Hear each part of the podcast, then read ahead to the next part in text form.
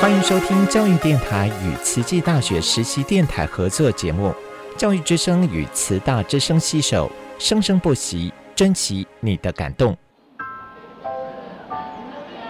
读大学到底有什么了不起的啊、就多一张文凭啊。多一张文凭，出去也不一定有工作啊。哪有？我觉得很好玩的，还可以交许多朋友，还可以学到。一八三七年，热力学大师焦尔问他的老师道尔顿：“受教育的目的是什么呢？”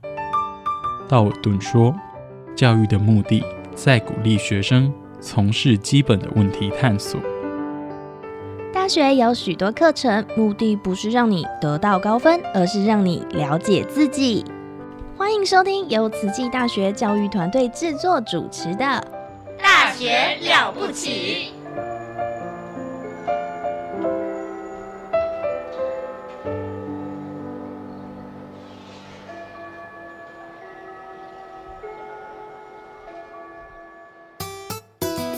Yandivisani nonke emakhaya ibito lami ngisimphiwe ngodlamini ngifunza eTaiwan and I'm a student of Tzu Chi. Salam sejahtera, salam satu Malaysia. Kami ialah anak pelajar Tzu Chi University. We're students of Tzu Chi University. Здравствуйте, я из Кыргызстана. I'm studying at Tzu Chi University. Hello, 大家好. I'm Elise DeVito, Dai Ailian. Welcome to my program, Ailian Shuo.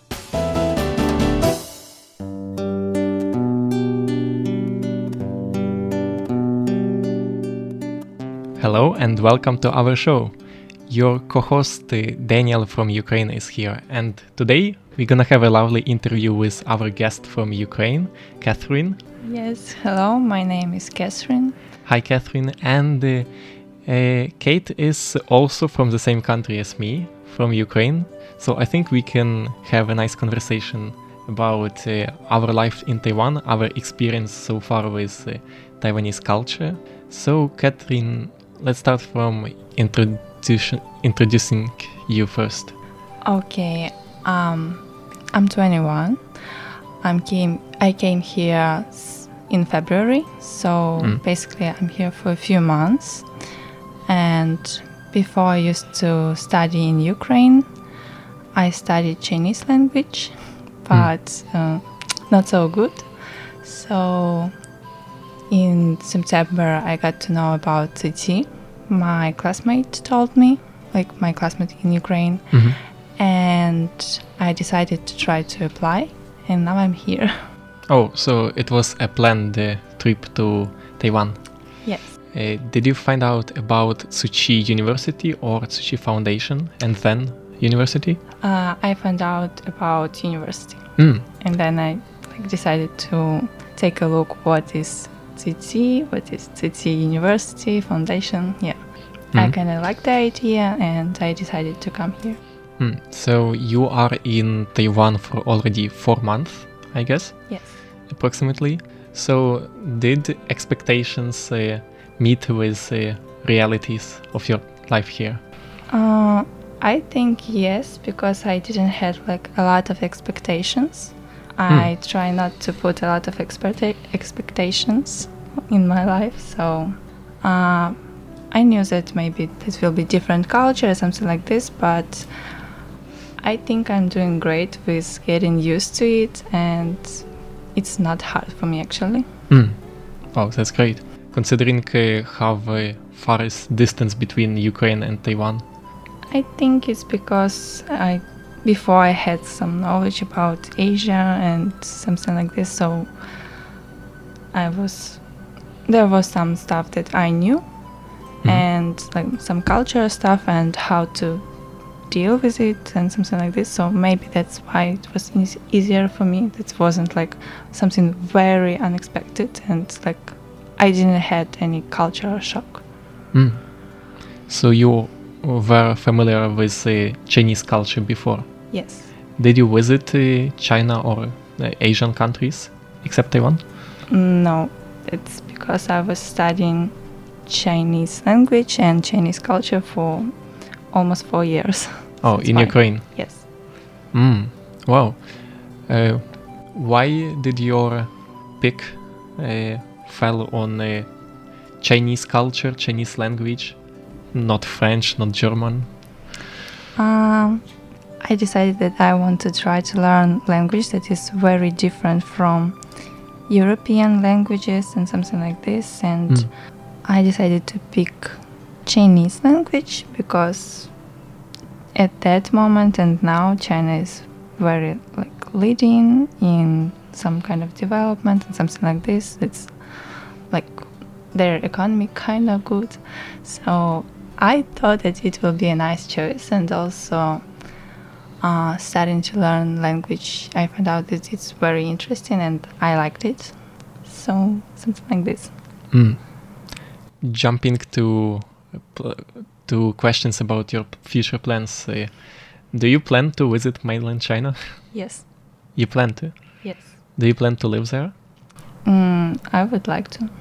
I Mm. would like to try. Like I want to know the difference between Taiwan and China, mainland China. Mm.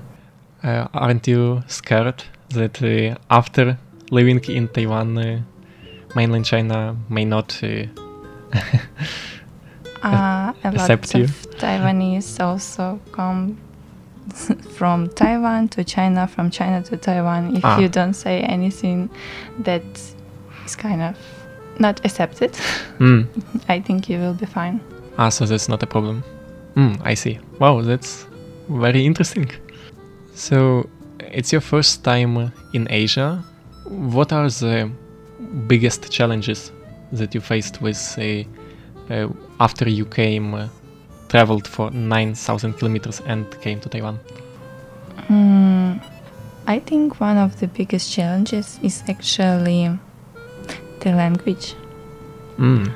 because yes i used to study chinese language but it's hard to study it when you don't have any speakers like natives and here i do have a lot of them and i found out that uh, i don't understand like a lot of what they are saying because also like the taiwanese accent like a little bit different Mhm. and something like this but i'm planning to learn language more here Mhm. and also like another challenge is maybe the weather Weather. yes it's like sometimes it's hot sometimes it's cold and i just like hiding in the buildings where they have con- air conditioning Mm.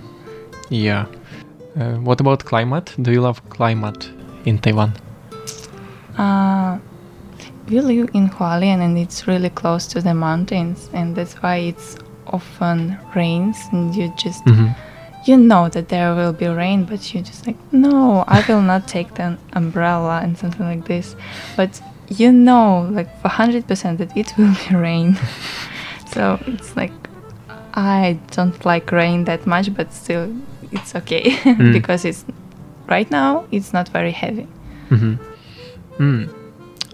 What with regards with food? When I came to Taiwan, it was for me a little bit hard to miss a lot of uh, European dishes that I got used to. For example, even potatoes, such a basic thing, but uh, or bread. Do, Mm. do you find uh, this urge need of having these products? Okay, about bread, I actually love the bread that that uh, like produced here. It's Sugar. a little bit sweet, yes, and, And I you love really it? love. Yes, I really love it. Are you European after that? Maybe not, but um, I would like to have like more different wheats because there is a lot of rice, and I just at Mm. at some moment I was just like, I will not eat rice, and my friends. Are you okay? You in Asia? you will have to eat rice. like, Mm. but but yes, still you can find like anyways you can find different meals and different similar to European ones and maybe they will have some Taiwanese flavor but still I think I have to get used and after all I can cook so it's not that bad but I will not say that I miss but uh, not that I'm very satisfied right now maybe I haven't found like something for me yet Mm. I only I, I here only for four months, so maybe if you ask that question after a year here, maybe I'll say that yes, I love Taiwanese food and I prefer it. Mm. Uh, now, questions that divides people uh, in two parts. Uh, do you like stinky tofu? No. no. no. Like, not because it's stinky, but because it's tasteless. For me, it's tasteless. So, like, the only Oh. taste here is that it's like maybe spicy or not, but spicy that's not a taste. So mm-hmm. it's tasteless for me. wow. But the uh, okay, if we're talking about smell, do you love the smell?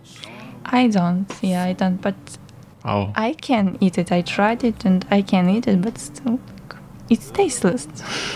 for me, it's tasteless. Okay, and to finish uh, conversation about food, what's your favorite pick in Taiwan? Hmm. The one that you will really miss after you will come back to Europe. Maybe hot pot. Hot pot. Yes. Mm, with free ice cream. Yes. yeah, I can relate to that as well. oh, that's nice. Have you already had the chance to explore Taiwan, to travel around island? Um, not yet actually. Actually, I saw some pictures in Instagram from Taipei. Am I right? Yes, but uh, traveling to the clubs, maybe not that. Like exploring Taiwan. Mm, Mhm. Actually, I did went to some museums. I really liked it, but still, I would like to see more like nature and something like this. And I really want to swim in the sea, but that's ha- I have to go to the west coast, right? To the ocean. Uh, you wanna swim in, the, ocean, right? In the ocean. Considering some of the latest news, it's quite dangerous there. I think it's not suitable at all to swim here at this part. Mm. So I will not risk. Yeah, you need to be cautious. Okay, but you must to visit Taroko National Park, right? oh yes, yes, yes. It's pretty nearby. Yes, I've been there. It's very beautiful, and oh my god, the the color of the water. Oh yeah, It's greenish. yes, it's like fantastic, and also the rocks. I never saw actually that big rocks because in Ukraine uh, there are also like Carpathians, and there are um, Mhm. some parts where you can see the rocks and like kind of similar um, places, Mhm. but mm, it's it will not compare with Taroko because it's very big rocks and very very clean and green water. Mm. Yes, and Wow. also like the nature around, like different plants. It's also very interesting. Mm. Yeah, I can relate to that as well. Uh, myself, I'm from Western Ukraine, and uh, I am I was uh, camping in Carpathian Mountains a lot. So, to our listeners, uh, Ukraine is uh, mostly flat land, and uh, we don't have such high mountains, but we still have some mountains, uh, and they are pretty high con- uh, uh, in uh, comparison to mountains in Europe. But uh, they don't have so many rocks. It's uh, just like a huge hill with uh, a lot of uh, trees Yes. in it. Mm. Yeah, so nature here is really like a paradise. Mm, let's go to your main purpose, goal, uh, or reason to come to Taiwan. You're studying here. How is studying in Tzu Chi so far? Uh, think I really like it because it's very chill and it's not stressful, and Mm. also a lot of people, and it's so nice. Like talking to them, they're very caring about you, something like this, and also the knowledge. Like nobody is pushing nothing on you, and you Mm. don't have to learn stuff that is useless. Like maybe because our program is very new, so that's why it's like this very chill and uh, you can study by your own you can ask teacher any questions that you anything you want to know, Mhm. and they will explain it to you. That's really nice. I don't have the feeling actually that I'm studying in university. It's Oh. like I don't know, kind of. It's like a dream because you don't have all that deadlines, Mhm. teachers that hate you just because they hate you, and something like this.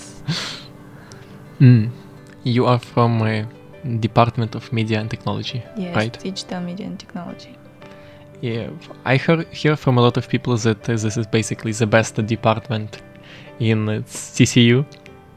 Mm. Can you confirm that information? Um, don't know because I haven't, I, I didn't had the chance to compare to other Mhm. departments, but like for me, it's the best because it's also in English. So the best choice. For example, there is also um, program in communication studies, but master's degree. Yes. Yes, and also in English, I don't think that I would like that because, not because like, oh maybe teachers are bad. No, because the what you are studying, you more like basically reading and discussing some stuff, Mhm. and we using computers and some technology More and digital yes stuff. and creativity, a lot of creativity, and I Mm. like that because like creativity it calms you it you can express Mm. what you thinking about and show your view like even taking pictures Mm. Wow, looks like uh, DMT is a perfect match for you. maybe Mm. You mentioned the freedom or uh, space, uh, a lot of free space with the um, with rega- regards to the amount of uh, pressure and studying uh, with uh, uh, having not a lot of deadlines and uh, a lot of free time. yes Do you feel freedom with regards to other aspects of university? Because in my previous interview with uh, two girls from Germany, they actually mentioned uh, this thing called uh, curfew when Hmm. they need to come back and uh, before 11 p.m. And uh, they compared this to Europe, where uh, students are given a lot of freedom in any university, and they don't feel as much freedom here in Tzu Chi. Do you feel the same way about this, or you have uh, maybe other opinion, maybe other Mm. experience? maybe because maybe because i'm already used to curfew yes because i was in ukraine all the time and we had that so oh that's, yes, oh yes. that's maybe why but also in Hualien there is no places where you can go out and have fun after 11 o'clock Mm, exactly. so and if you do um, i live in Zhejiang campus and it's pretty far from the city center so i think it's not um, like good choice to go out anywhere Hmm. because the time will take it will take you a lot of time like coming back even if even if like there would not be curfew Mhm. so Mm. I see. I've, I uh, actually was my, my first impression from Hualien was, wow, why do these people go t- so early to bed? and uh, all the restaurants are closed, and uh, I'm not an early bird, so I usually like to go to have dinner at nine or ten, and I see I have difficulties with some finding some places to eat Mm. outside. So it's really something very different from my city in Ukraine with regards to your future plans after you will graduate from uh, Tzu Chi, mm, do you plan to go back to Europe first, or go back to Ukraine, or go straight directly to mainland China? Uh, actually, I I have a new rule for me. It's Mhm. not making plans because people say that if you want to make a God laugh, tell him about your plans. and I used to have a lot of plans before, before COVID, before war, like full scale war, Mm-hmm. and n- And all of them are they are not exactly what I expected. Hmm. So I just decided to go with the flow. I'm still trying to get used to this kind of perception new of mine. And I think that would be the right way how to live. Yes, sure, I would like to visit mainland China and some cities, Shanghai. That was like the reason I started to learn Chinese. One Oh, of them, I was like, I want to travel to Shanghai. I need to learn Chinese. I don't know why I had that perception, but Hmm. yeah. And also, I would like to travel to Thailand, and Hmm. I think I will have time to do that. So, Yeah, I think uh, in Tzu Chi University, yes, absolutely. What's your experience with the Tzu Chi Foundation, with uh, in general with the spirit of uh, uh, Tzu Chi Foundation? Because uh, Tzu Chi University is uh, a Buddhist university. It's pretty conservative one, and uh, it has a lot of pros. Uh, for example, uh, this spirit and everyone is so calm and generous to you. Was it something you was expecting, or like what's your experience with the Tzu Chi Foundation? um, actually, like as I said, I hadn't any expectations. I just hope that it will be like something that I hate, and I would not say that it is because, like, everyone have their own views, and a lot of people have. They do believe in different religions, and they choose different Mhm. paths of life, how to live it, and if it feels well with them, it's okay. Maybe I'm happy for them. That's like that's their choice, and they found their peace in this but Mhm. I will not regard to myself as to very religious person Mhm. and something like this. Like maybe I do believe that there is something higher than us. Yes, that that also will be like religious, right? Mhm. But Absolutely. I don't know what is this like. I don't want to think about that and everything like this. I just know that it's not my cup of tea, and but still I like some ideas that this university have. For example, helping each other.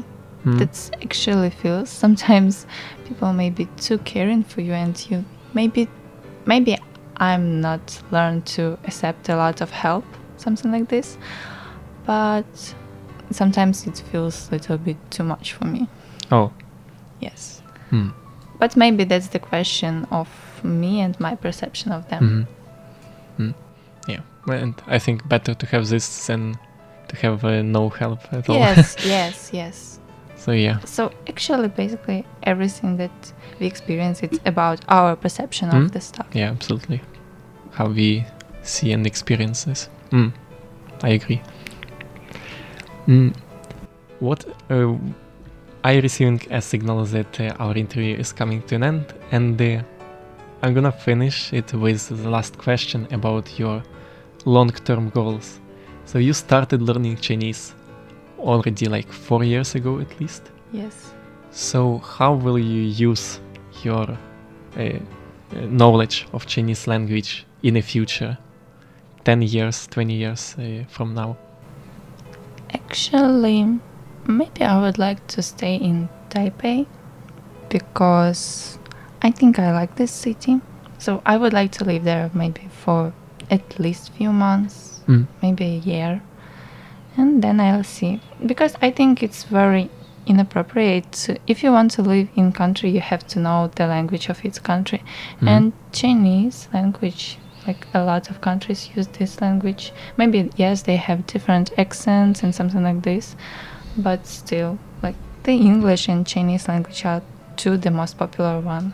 like Chinese language even more popular because of the population, right? Yes. but it still remains the truth.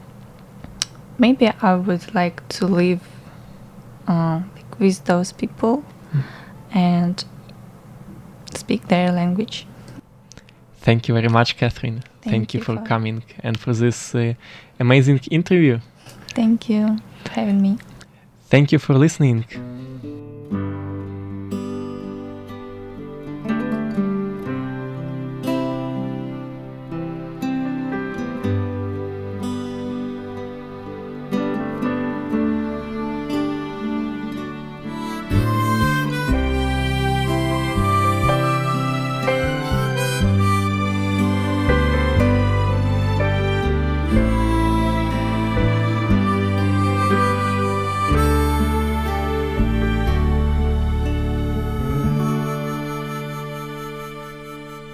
Brush strokes lightly as the heart soars. Wipe away pain, push off darkness, greet the daybreak, catch the sunshine, heal all sorrows,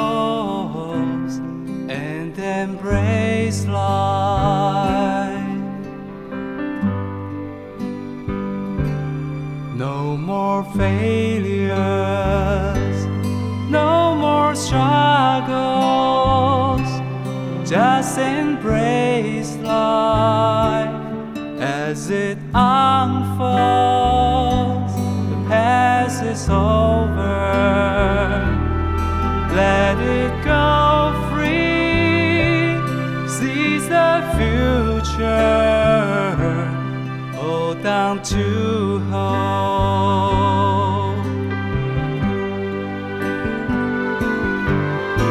You'll never give up. So just choose the past today. A heart of tenderness and the strength from within. Cause your dreams, stays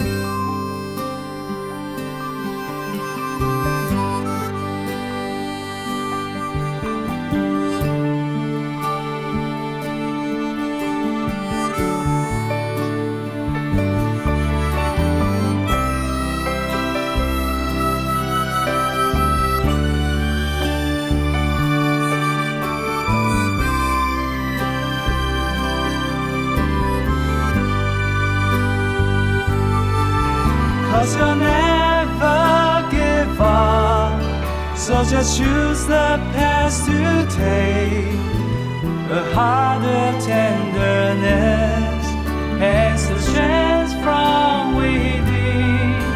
Cause your dream stays alive. Never let love slip away. In this tender